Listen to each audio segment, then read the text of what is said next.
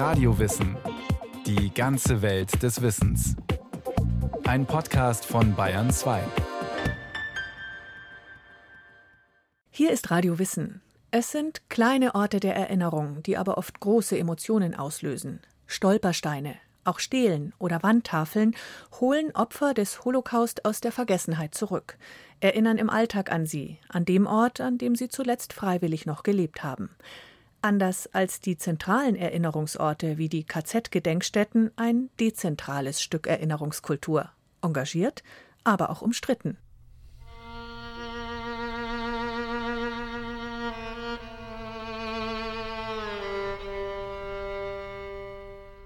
Der Münchner Kaufmann Daniel Schlesinger. Nur wenig ist über ihn bekannt. Es gibt auch kein exaktes Todesdatum. Doch sicher ist, als Jude wurde Daniel Schlesinger von den Nationalsozialisten ermordet. Im Juni 1942 kam er ins Konzentrationslager Theresienstadt und anschließend ins Vernichtungslager Treblinka, wo er wahrscheinlich gleich nach seiner Ankunft in die Gaskammern geschickt oder erschossen wurde. Daniel Schlesinger, ein Opfer des Holocaust. Eines von insgesamt sechs Millionen. Der Holocaust oder auf Hebräisch die Shoah, die große Katastrophe. Wie soll sich die Nachwelt erinnern an diesen dunkelsten aller Flecken in der Menschheitsgeschichte, an das kollektive Leid, aber auch an die Einzelschicksale? Eine Frage, die den Autoren und Journalisten Terry Swartzberg seit Jahrzehnten umtreibt. Er ist amerikanischer Jude, in Brooklyn geboren und lebt seit vielen Jahren in München. Als ich nach Deutschland kam, 1980, gab es die große Hoffnung unter vielen Deutschen, dass irgendwann mal ein Schlussstrich unter die Rechnung und den Holocaust kommen würde, dass die nächste Generation gar nicht mehr mit dem Holocaust sich zu beschäftigen hätte.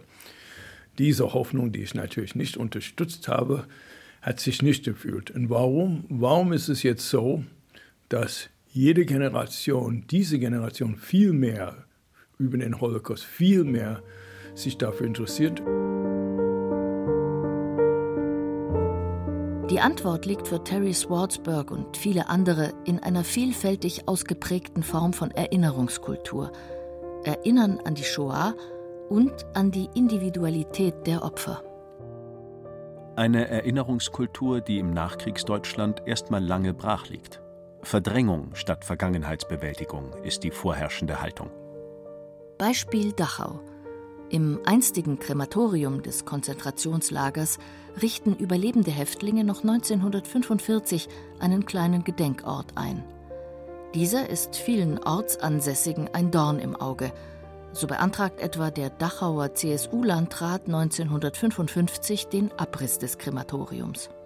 Doch der Protest und vor allem der Druck der Opferverbände ist zu groß. 1965, 20 Jahre nach der Befreiung, wird schließlich die KZ-Gedenkstätte Dachau offiziell eingeweiht. Die Gedenkstätten auf dem Gelände ehemaliger Konzentrationslager zählen heute zu den wichtigsten direkten Erinnerungsorten an den Holocaust. Zentrale Bedeutung kommt auch dem 2005 eingeweihten Denkmal für die ermordeten Juden Europas zu, dem Holocaust-Mahnmal in Berlin. Auf einer 19.000 Quadratmeter großen Fläche südlich des Brandenburger Tors stehen über 2700 quaderförmige Betonstelen, abstrakte Symbole für Grabsteine oder Sarkophage. Ein riesiges, begehbares Stelenfeld mit einem wellenförmig angelegten Boden. Beim Gang im Schatten der Betonriesen soll so ein Gefühl der Verunsicherung ausgelöst werden. In der Nähe des Areals befindet sich mittlerweile auch das Denkmal für die im Nationalsozialismus verfolgten Homosexuellen, das Denkmal für die im Nationalsozialismus ermordeten Sinti und Roma Europas sowie der Gedenk- und Informationsort für die Opfer der nationalsozialistischen Euthanasiemorde. Neben diesen abstrakten Mahnmalen sowie den zentralen Erinnerungsorten wie den KZ-Gedenkstätten gibt es für die Erinnerungskultur aber einen dezentralen Gegenpol, der immer wichtiger wird. Stelen. Erinnerungszeichen. Tafeln, Plaketten. Und Stolpersteine. Kleine, dezentrale Gedenkorte, die an verjagte, verschleppte und ermordete Personen erinnern, und zwar an ihren letzten noch freiwillig gewählten Wohnorten, mit Namen, Geburts- und Todesdaten, wenn möglich mit Biografien und Fotos. Eine Erinnerungskultur, die vor allem von ehrenamtlichen und lokalen Gruppen am Leben erhalten wird. Gruppen wie Stolpersteine München unter ihrem ersten Vorsitzenden Terry Swartzberg. Es kam, weil wir uns vorgenommen, alle Opfer des Holocaust zu gedenken, auch die wahnsinnig vielen Opfer, die leider keine Angehörige hatten oder haben, weil sie alle auch ermordet waren. Und heute ist ein bisschen der Tag des vergessenen Opfers. Weil ohne diese Stolperstein von Daniel Schlesinger würde kein Mensch mehr von seinem Schicksal wissen. Das ist, was die Stolpersteine für uns machen. Sie bringen die Menschen wieder zurück ins Bewusstsein. Sie retten sie aus der Obskurität, aus der Vergessenheit. Mehrere Menschen haben sich vor einem Haus im Münchner Stadtteil Maxvorstadt versammelt. Hier, in der Neureuter Straße 10, war der letzte selbstbestimmte Wohnort von Daniel Schlesinger. Das Haus, wie Schlesinger es kannte, existiert nicht mehr – es wurde im Krieg zerbombt. Aber die heutigen Hauseigentümer haben gemeinschaftlich zugestimmt, dass am Boden in der Einfahrt, gleich am Eck des Hauses, ein Stolperstein im Andenken an Daniel Schlesinger verlegt werden soll. Das Objekt selbst ist ein Steinwürfel mit einer Kantenlänge von 10 Zentimetern. Die sichtbare Seite zeigt eine vergoldete Messingplatte. Auf ihr steht zu lesen: Hier wohnte Daniel Schlesinger, Jahrgang 1868 deportiert 1942 Theresienstadt, 1942 Treblinka, ermordet. Für diese Steinverlegung hat Stolpersteine München einen besonderen Tag ausgewählt. Yom HaShoah, der Tag des Gedenkens an den Holocaust. Als Daniel Schlesingers Stolperstein verlegt ist, spricht Terry Swartzberg das Kaddisch, ein Totengebet und zugleich eine Hymne auf das Leben. Yitgedal, Yitgedash, Shmeraba Bealma, Divera Kirute, Mevalich Malkute, Bechayekron, dann wird an das Leben und Sterben von Daniel Schlesinger und seiner Familie erinnert. Die Reden werden per Video auch nach Israel geschickt. Wir werden auch teilweise unsere Gedenkzeremonie auf Englisch machen. Warum? Weil Angehörige aus Israel das sich so wünschen. World Jewish Congress hat uns darum gebeten. Heute, wie ihr wisst, ist Yom HaShoah. Das heißt, wenn ich sehr emotional bin, wenn die Hände zittern, wenn ich weine, ihr müsst mich mir wirklich verzeihen. Entschuldigung. Weil wir bedenken diese sechs Millionen Menschen heute. Und deswegen, ich bin tief bewegt, wie ihr seht. Daniel Schlesinger, he was a merchant, was born in what is now Janne Weinzierl hat als langjähriges Mitglied der Stolpersteine München in den Archiven, im Internet und alten Adressbüchern sowie Atlanten geforscht. Sie hält die Rede über die Biografien der Schlesingers erst auf Englisch, dann auf Deutsch. Seine Frau Hedwig war in den 30er Jahren gestorben.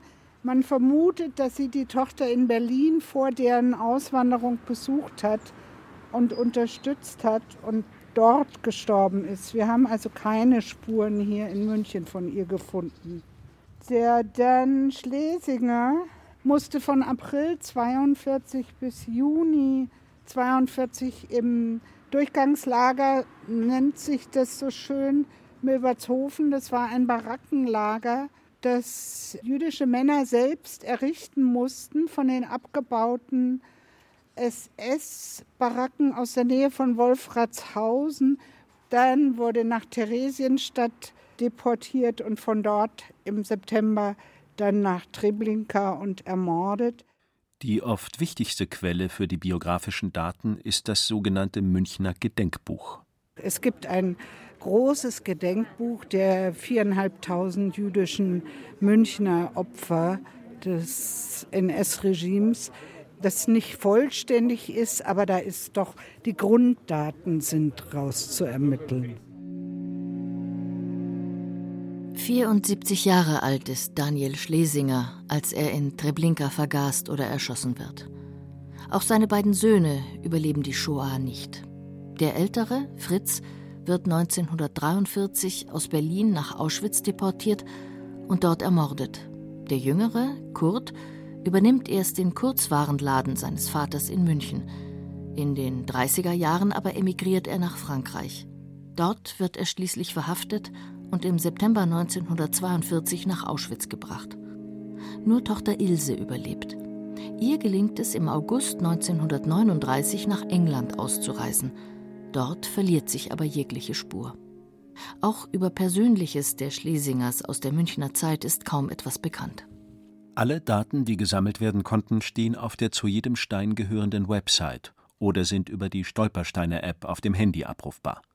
Mittlerweile gibt es 80.000 Stolpersteine in 1600 Städten in 26 Ländern. Damit sind sie das größte dezentrale Mahnmal der Welt. Die Stolpersteine sind ein Projekt des Kölner Künstlers Gunther Demnig. Er suchte nach einer Form des Gedenkens, die bewusst macht, dass die Menschen, die von den Nationalsozialisten deportiert und ermordet wurden, mitten unter uns gelebt haben. Das Erinnern wird direkt in den Alltag geholt. Im Januar 1995 verlegte Gunther Demnig die ersten beiden Stolpersteine auf öffentlichem Grund in Köln, im Pflaster vor der Antoniterkirche, ohne den Segen der Stadt.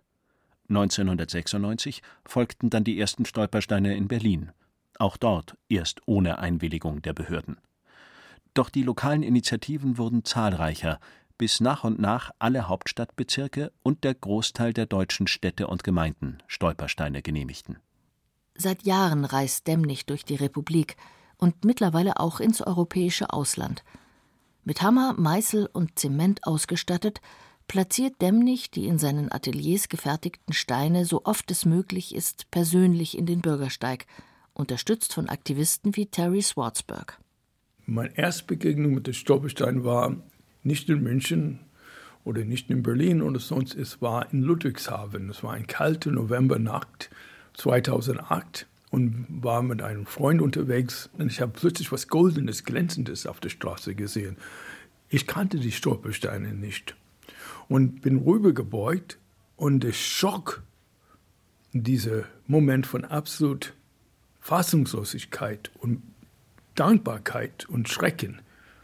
Ich habe den Namen gelesen und gesagt, wow, das ist was Tolles.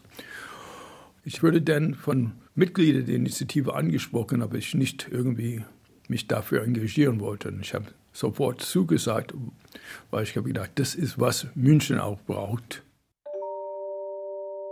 Doch die Stadt München sieht das anders. Sie hat sich gegen Stolpersteine ausgesprochen und die Verlegung auf öffentlichem Grund per Stadtratsbeschluss verboten. Die Steine, die in München verlegt werden, liegen zwar möglichst nah an öffentlichen Gehwegen, dennoch alle aber auf privatem Grund, etwa in Einfahrten. Die Stadt folgte mit ihrem Verbot der massiven Kritik von Charlotte Knobloch, Holocaust-Überlebende, Präsidentin der israelitischen Kultusgemeinde München und Oberbayern sowie langjährige Vorsitzende des Zentralrats der Juden. Knobloch fand es, nach eigenen Worten, unerträglich, die Namen ermordeter Juden auf Tafeln zu lesen, die in den Boden eingelassen sind und auf denen mit Füßen herumgetreten werde. Eine Verletzung der Pietät, die auch andere sehen, etwa die Fotografin Gabriela Meros.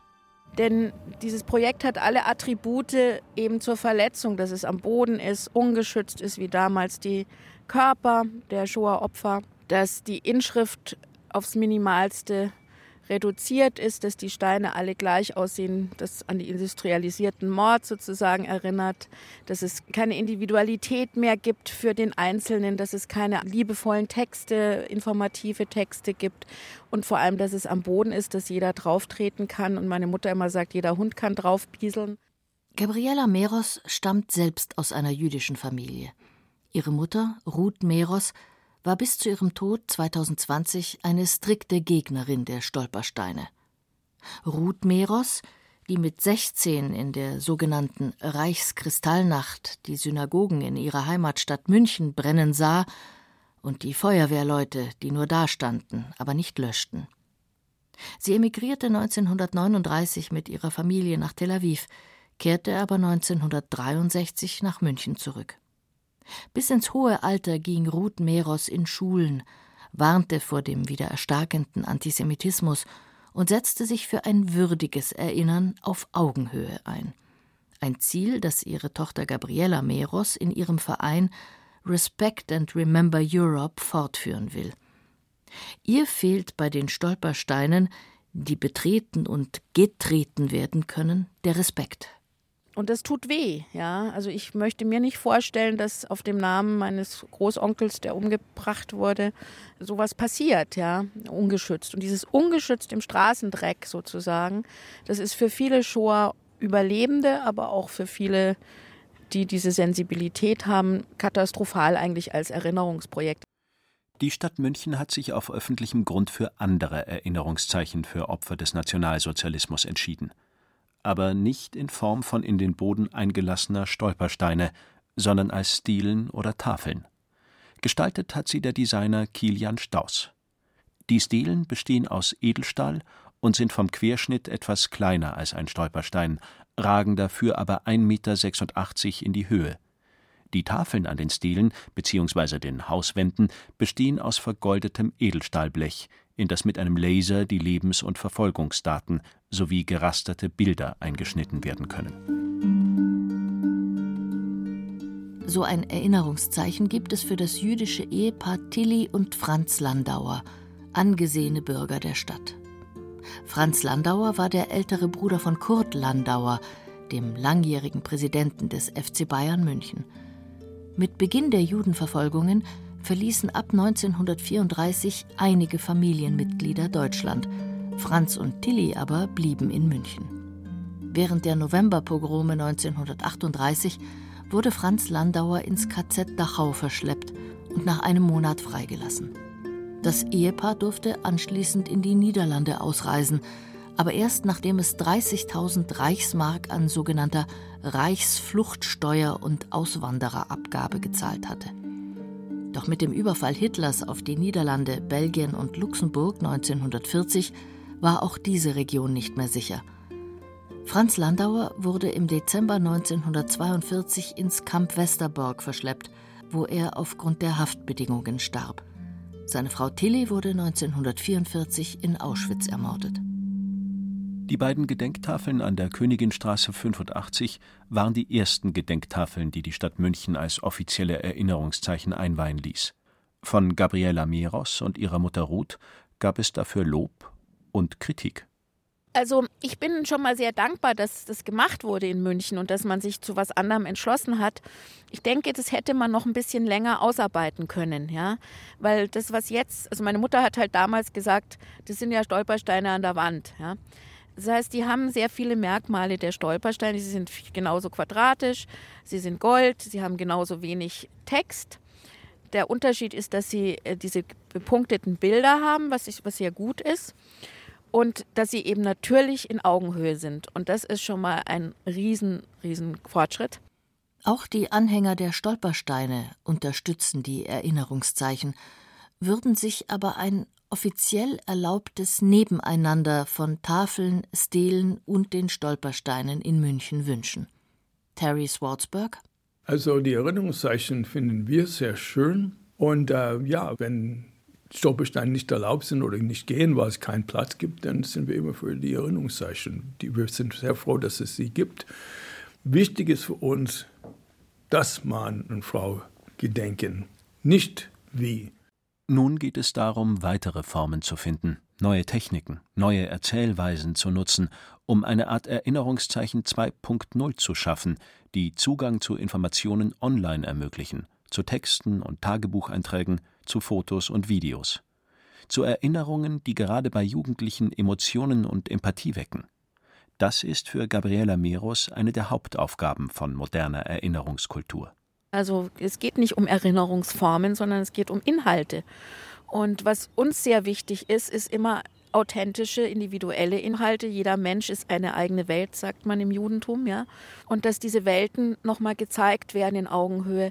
Das heißt, dass man einen Text dazu formuliert und zwar einen Text, dass man einfach diesen Menschen nochmal momenthaft erleben kann und dass man vielleicht auch einen QR-Code an eine Stele oder an eine Gedenktafel macht, dass eben auch man sich mit dem Smartphone einwählen kann und dann einfach viel mehr Informationen bekommt, dass man auch über die Person viel mehr erleben kann oder noch Fotos sehen kann. Was soll nun werden? Es muss doch weitergehen. Noch bleibt ja Hoffnung für uns genug bestehen. Wir fangen alle von vorne an, weil dieses Dasein auch schön sein kann. Wir denken auch, dass es ganz wichtig ist, positivere, in Anführungsstrichen, Erinnerungsorte zu schaffen. Und da sind wir jetzt gerade an einem großen Projekt dran, zum Beispiel die Hans-Albers-Villa am Starnberger See, weil da wurde eine Liebesgeschichte vor dem Krieg und danach dem Krieg 1945 weitergelebt. Es ist die Liebesgeschichte zwischen Hans Albers und seiner jüdischen Lebensgefährtin und Managerin Hansi Burg. Eine Liebe, die nicht nur gegen den Widerstand von Josef Goebbels viele Irrungen und Wirrungen überstanden hat. Und 1945 kamen sie eben zurück und haben dann dort ihre Lebensgeschichte und Liebesgeschichte weitergelebt. Also das ist eben ein positives Symbol, weil sie eigentlich im Grunde genommen auch Vorbilder sind, weil sie haben sich ihre Liebe nicht zerstören lassen. Auch wenn es die Rassengesetze gab, auch wenn das natürlich lebensgefährlich damals war, einen Juden zu lieben, ja. Und ich denke, das ist heute für viele Jugendliche gerade und wäre das ein wunderbarer Ort, den, also gerade in Bayern, an diesem prominenten Ort, wo gerade Starnberg eine Bastion der war, die Hitler als erstes erobert hat, äh, dass man heute ein Zeichen setzt und sagt, Mensch, da machen wir einen Erinnerungsort.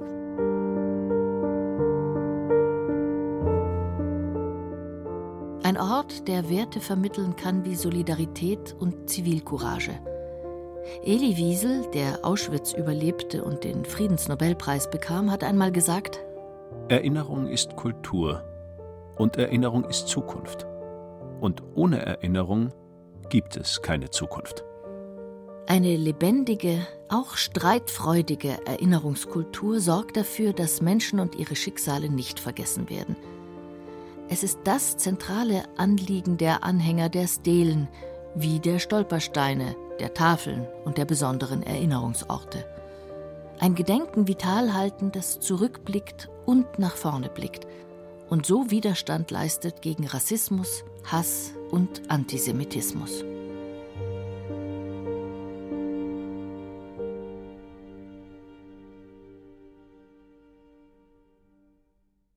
Das war Radio Wissen, ein Podcast von Bayern 2. Autor dieser Folge Florian Kummert. Es sprachen Irina Wanker und Thomas Birrenstiel. Ton und Technik Christine Frei. Regie Martin Trauner. Redaktion Andrea Breu. Wenn Sie keine Folge mehr verpassen wollen, abonnieren Sie Radiowissen unter bayern2.de/podcast slash und überall, wo es Podcasts gibt